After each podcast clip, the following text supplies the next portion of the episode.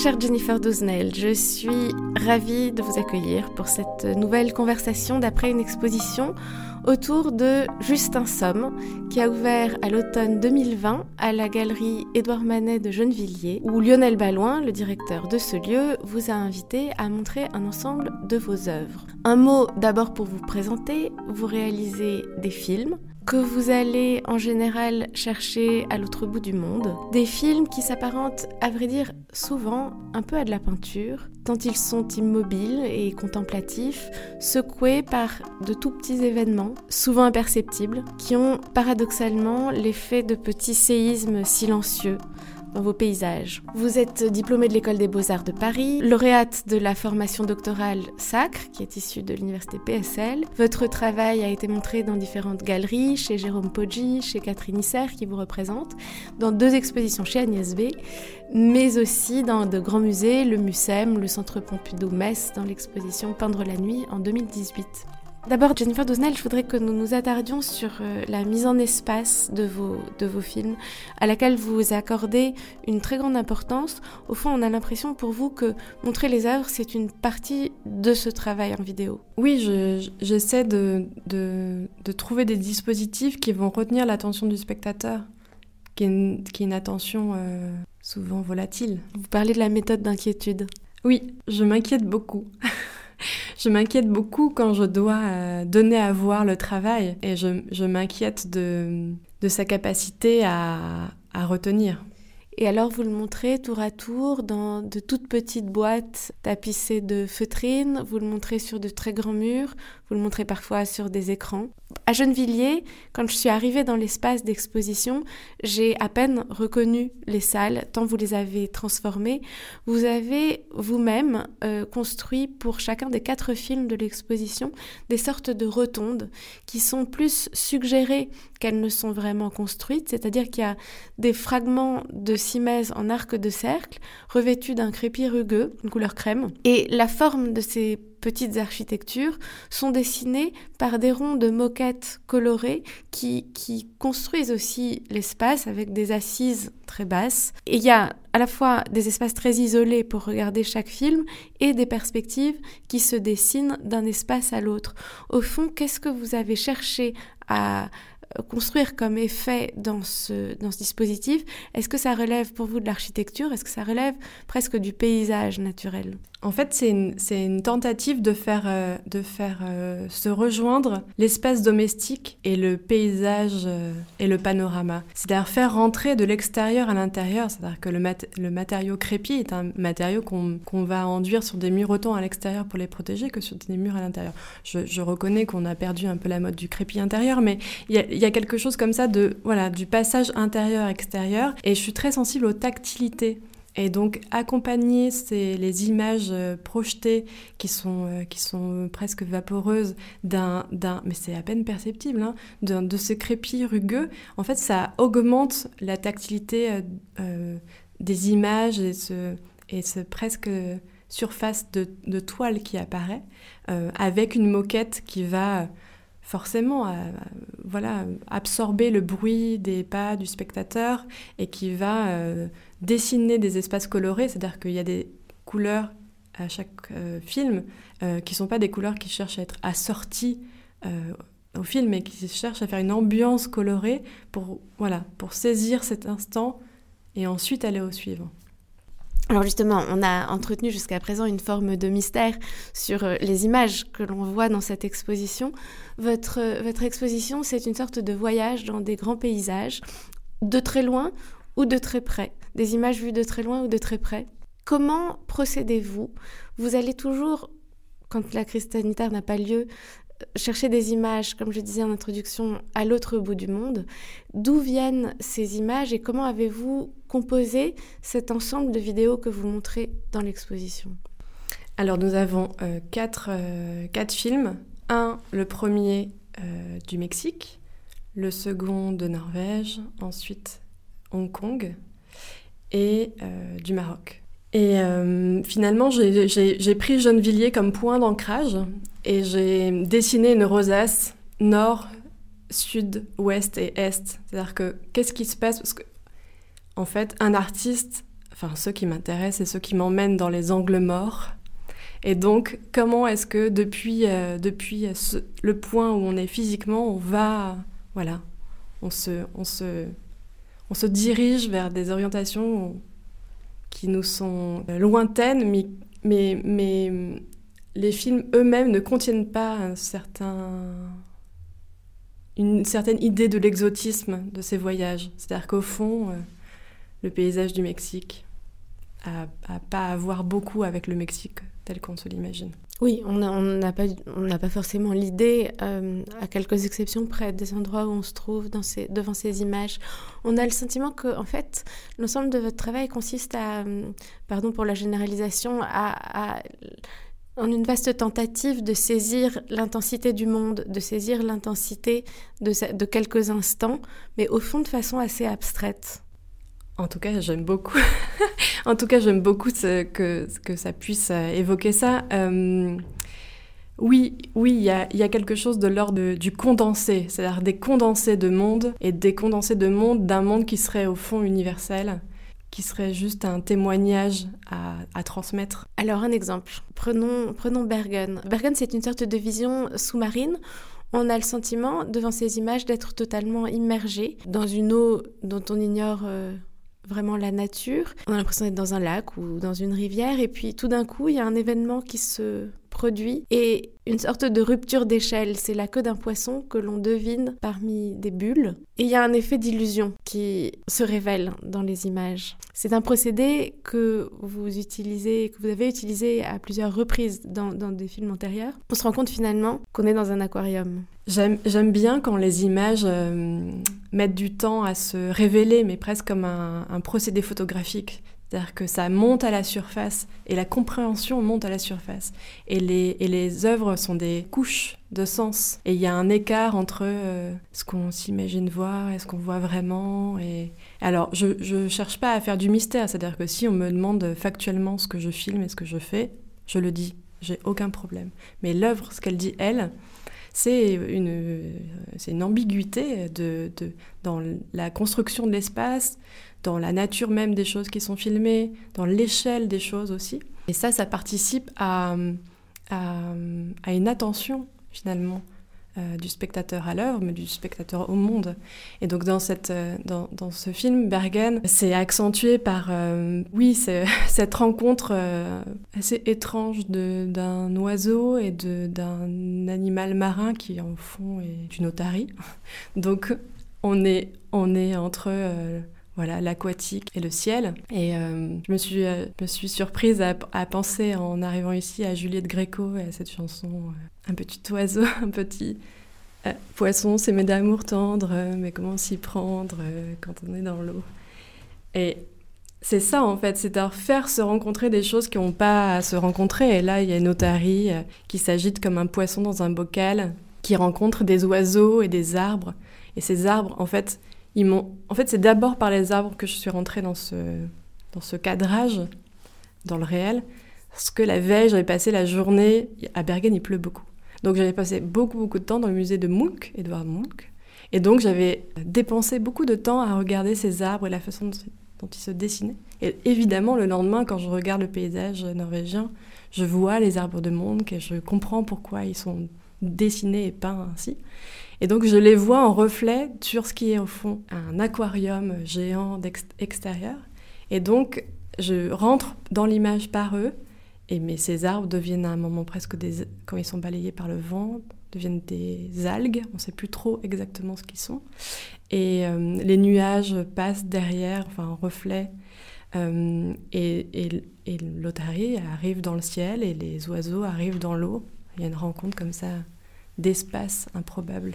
À côté, dans une plus petite pièce et dans un, dans un espace plus, plus, restreint, il y a Hong Kong que vous montrez pour la deuxième fois, si je ne me trompe pas, que vous, avez, que vous aviez montré dans une précédente exposition dans un tout petit format, que vous montrez là en beaucoup plus grand. Et Hong Kong, il s'agit de reflets sur l'eau, il s'agit d'abord d'un paysage coloré avec des couleurs merveilleuses, des roses, des bleus, des verts, et on voit se refléter sur une eau, à la surface d'une eau là aussi assez indéterminée finalement, une sorte d'arc-en-ciel coloré. Enfin, pas d'arc-en-ciel, mais une sorte de, de, paysage coloré, de composition abstraite, là encore. Comment avez-vous saisi ces images-là? Alors euh, là, on est à Hong Kong et euh, tous les soirs à 20h, il y a un spectacle qui fait sensation, son et lumière.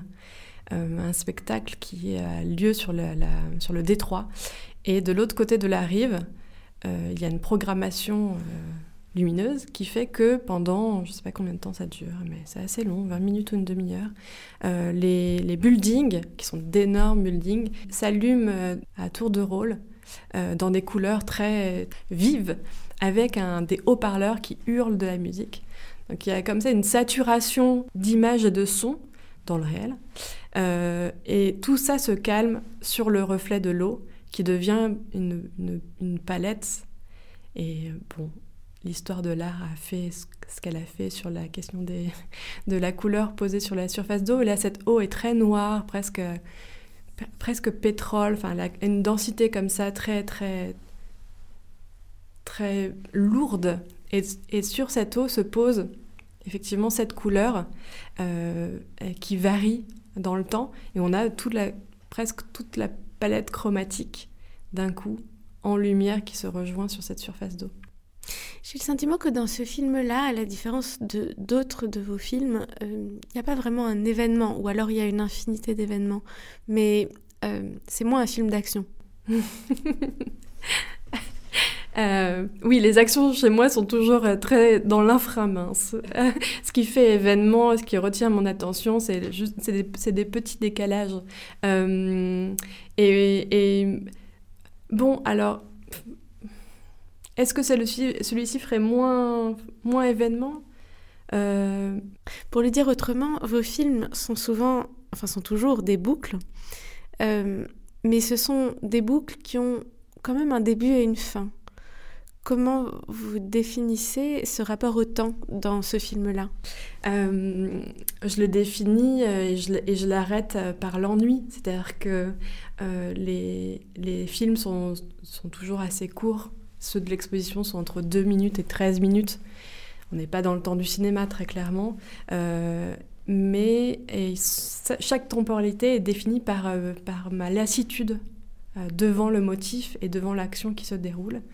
Et donc, celui, de, celui de Hong Kong, je ne sais plus exactement combien de temps il dure, mais peut-être 3 minutes. Et c'est vrai que le motif est un motif finalement assez continu. Mais probablement que quand je suis euh, en train de déterminer le, temps de filmage et le temps de montage, ce qui est chez moi à peu près la même chose, il y a cette euh, lassitude qui se, qui se met en place. ah bah là j'ai tout. Tout s'est déjà déroulé, tout s'est déjà passé, toutes les couleurs sont déjà passées, alors ça s'arrête là. Je marque euh, mes films d'un début et d'une fin, c'est-à-dire qu'il y a un petit noir qui, pour, pour faire la boucle, dans l'intention de, de prouver au spectateur qu'il n'y a pas de tricherie. et que je n'essaye pas de faire du temps ce qu'il n'est pas, et que je n'essaye pas de faire du réel ce qu'il n'est pas. Et il y a une espèce de presque de recherche de vérité qui est juste impossible à attraper, mais une vérité du moment et de l'instant et de l'événement, et de le donner presque comme une fenêtre et à découper au scalpel et dire ah ben voilà, elle est là. Il n'y a jamais de montage? Alors le, montage, euh, j'ai fini par me rendre compte qu'il euh, il était presque au moment de, de filmer, c'est-à-dire que j'appuie sur la caméra 3-4 fois par an. C'est-à-dire que mon temps de production est vraiment très très très très mince. Euh, et pourtant, je m'impatiente pendant que je filme. C'est-à-dire que mon, appareil pourrait filmer au moins, euh, c'est pas moi, 10 minutes de plus que ce que je filme vraiment. Je pourrais avoir une marge de sécurité. Mais devant le motif, devant la chose, je m'impatiente je et je coupe. Et ensuite, sur le, sur le banc de montage, finalement, je décide d'un début et d'une fin qui, euh, qui est là-dedans, dans cette matière-là. Et je fais quand même une chose qui n'est qui est pas anodine, qui est d'enlever le son. J'enlève le son du réel, il disparaît. Euh, et ça, c'est quand même une décision forte euh, de, ne, de ne pas garder ce son et de ne pas en rajouter. Racontez-nous Pétale. Alors Pétale a été filmé au Maroc dans un de ces grands jardins majestueux et il y avait une retenue d'eau où c'était amoncelé euh, des pétales euh, de, fleurs violettes dont certaines sont déjà en train de commencer à faner, donc qui, deviennent marrons. et donc ça fait une espèce comme ça de bloc euh, au fond euh, euh, coloré, dessiné par les variations des couleurs des pétales. Ces pétales deviennent un pont pour des fourmis et font la transition d'un espace à l'autre et leur permettent de travailler. Et quand les animaux rentrent dans, dans mes cadrages, au fond, c'est toujours pour faire une fable sur l'humain c'est une façon de parler de nos interactions, de nos rapports et amoureux et sociaux. Donc Pétale, c'est un, un bloc qui est filmé euh, du dessus, mais qui reprend sa picturalité en, allant sur le mur et euh, qui est balayé par un, vent qui bouge l'eau et qui fait s'écarter les masses de, de pétales. Et ça crée une espèce de vertige devant le film. On a parlé à plusieurs reprises de peinture, vous parliez d'Edouard Munch, vous regardez beaucoup la peinture. On peut penser à beaucoup de peintres en regardant votre travail de Friedrich, mais aussi à des peintres abstraits américains. On a dit un mot de photographie. Je me demandais l'intérêt que vous aviez pour euh, le cinéma expérimental? Je le connais euh, pas. je ne le connais pas. C'est-à-dire que oui, j'ai un, une attention euh, immense à la peinture et moins à ce qui serait, ce qui paraîtrait évident chez moi, qui serait la famille du cinéma. Mais je le, je le connais très mal. Assez pour savoir, mais je ne me nourris pas de ça. Comment déterminez-vous vos cadres? Prenons par exemple Monarque, le, dernier film de l'exposition dont on n'a pas encore parlé. Comment, comment ça se passe? Est-ce que c'est une démarche euh, très réfléchie à l'avance? Est-ce que vous saisissez ces images? De façon totalement intuitive sur le moment. Comment, comment se passe ce processus-là? Pour Monarque, ça a été, euh, ça a été tendu. ça a été tendu parce que le phénomène est absolument euh, spectaculaire. C'est-à-dire que vous avez des millions de papillons qui vous entourent, vous les entendez, ça donne envie de faire un son. Donc là, on est au Mexique On est au Mexique. En fait, les, ces monarques sont des, donc des millions de papillons qui descendent du Canada pour aller jusqu'au Mexique et y mourir. C'est beau euh, et c'est une aussi une façon de d'évoquer cette migration euh, presque humaine qui serait inversée du, des pôles. Mais on est devant une scène, euh, une scène Walt Disney, c'est incroyable. Et donc j'ai passé beaucoup de temps... À... Ou de Hitchcock. oui. J'ai passé beaucoup de temps à, à, à, les regarder et à me dire euh, qu'ils n'étaient pas pour moi. Il y a une recherche presque de l'austérité dans les images, en fait, de de s'assurer que euh, qu'elle se débarrasse du sensationnel pour euh, aller dans des sensations et des émotions qui sont bien plus intenses et plus vertigineuses en fait, de pas être dans la facilité, de, ne pas être dans la séduction des images. Se débarrasser de la séduction pour euh, être dans vraiment le minimum de ce qu'on peut montrer. C'est une forme de haïku visuel. D'ailleurs, Justin Somme, le titre de l'exposition, est un, morceau de haïku, un vers de haïku. Je choisis mes titres d'exposition euh, souvent chez Bachot, mais dans les haïkus, c'est dans cette forme-là en fait que je voudrais être, c'est une espèce d'économie de moyens, mais qui renvoie à l'infini, au vertige et au... Euh, je voudrais qu'on revienne un petit peu en arrière pour euh, que vous nous racontiez comment vous avez pris ce chemin de l'art. Est-ce que dans votre enfance, l'art était très présent. Est-ce que dans vos premières années, vous avez eu beaucoup d'images autour de vous? Est-ce que vous-même en avez réalisé très tôt? Et est-ce que ce choix de, est-ce que le choix de ce chemin a été une chose facile? J'ai une attention aux images qui est euh, c'est pas psychanalytique, mais je, je, crois que ça part de euh, l'interdiction qu'il y avait dans ma famille de, euh, de par la religion euh, qu'il partageait, qui, était de l'interdiction de représenter Dieu. Donc il y avait un interdit de la représentation. Et de cet interdit de la représentation, du coup, j'avais les yeux très ouverts sur beaucoup de choses. Mais ça, ça éliminait par exemple le ciel. C'est-à-dire que je pouvais regarder beaucoup de choses, mais le ciel, c'était trop lourd et trop fort euh, pour, euh, pour euh, pouvoir lever la tête. J'ai toujours beaucoup observé. J'ai toujours beaucoup observé d'abord les comportements humains, comment, comment chacun se débrouillait avec, avec ce monde. J'étais très attentive à ça comme enfant. J'ai grandi à, grandi à Melun en Seine-et-Marne ce qui m'a donné peu d'occasion de voir des choses. Mes parents, euh, qui m'ont eu très jeune, les deux avaient 20 ans, ont fait un travail de parents euh, admirable, c'est-à-dire qu'ils ont fait des choses difficiles pour eux. Et une des choses difficiles pour eux, c'était par exemple pour ma mère de m'amener à la bibliothèque. C'est-à-dire que c'était très compliqué pour elle, elle était très impressionnée par l'idée d'une bibliothèque, et donc euh, de l'accès au savoir et de l'accès... Ils se rendaient bien compte que c'était important pour leurs enfants, mais euh, ça leur demandait beaucoup d'efforts. L'accès à l'art, il, a été, il a été vraiment très très loin en fait dans, dans, mon, dans mon processus. J'avais un appétit pour les images parce qu'adolescente, j'enregistrais, je faisais des cassettes, euh, des cassettes VHS de, des pubs que je sentais bien que la pub avait quand même une capacité à vous retenir et à avoir un message très fort et très intense et très convaincant. Donc euh, je faisais des cassettes de pub et puis je repassais les pubs et je les analysais, je regardais comment elles fonctionnaient et comment ah tiens c'est une publicité pour McDonald's et au fond dans chaque image il y a toujours quelque chose de rouge, la bicyclette rouge. Il y a des derrière ça il y a des publicitaires qui d'ailleurs vole souvent beaucoup de choses aux artistes. Mais euh, donc c'était ma, ça a été mon entrée dans l'image. Ça a été la publicité. Et puis quand j'étais en première, euh, on m'a balancé un, livre.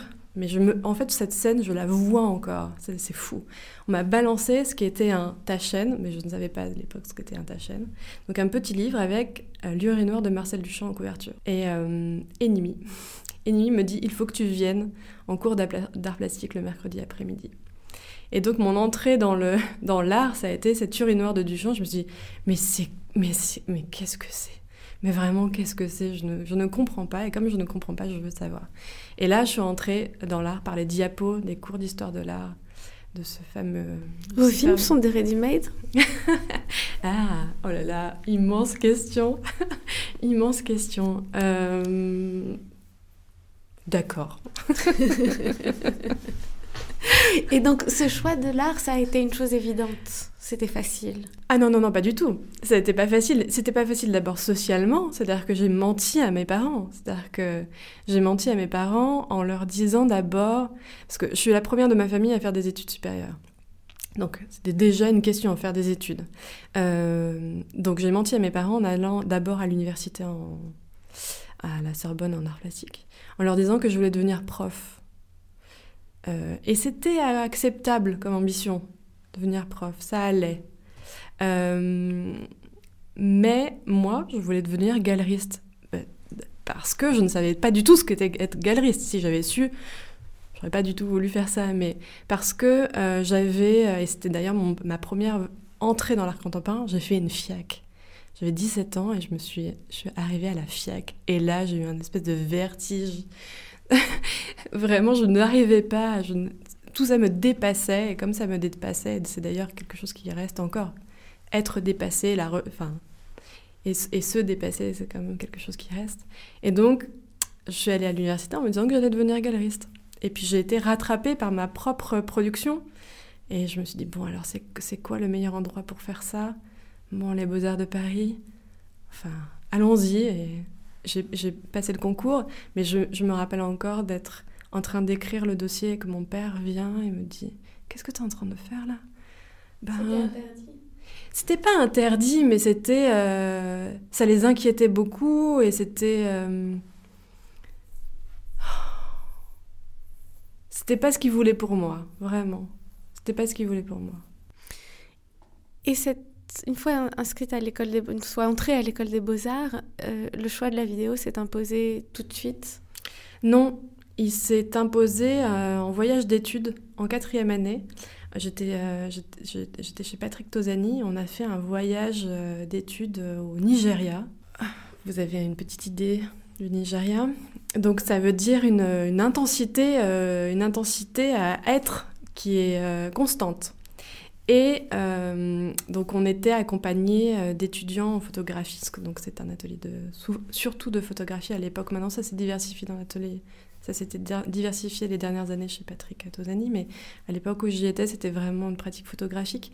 Et donc on était accompagnés d'étudiants nigérians en photographie et on parcourait la ville et on nous avait désigné un bâtiment qui était explosé sur son flanc, on nous avait dit euh, il est interdit il est interdit de photographier ce bâtiment. Comme je n'écoute jamais rien, au détour d'une rue, je photographie ce bâtiment. Sauf que un militaire m'avait suivi, m'arrache mon appareil photo. Et là, je, perds toute dignité, je m'agenouille en pleine rue, parce qu'on était le premier jour du séjour. Donc je m'agenouille en pleine rue et je, supplie qu'on me rende mon, appareil photo.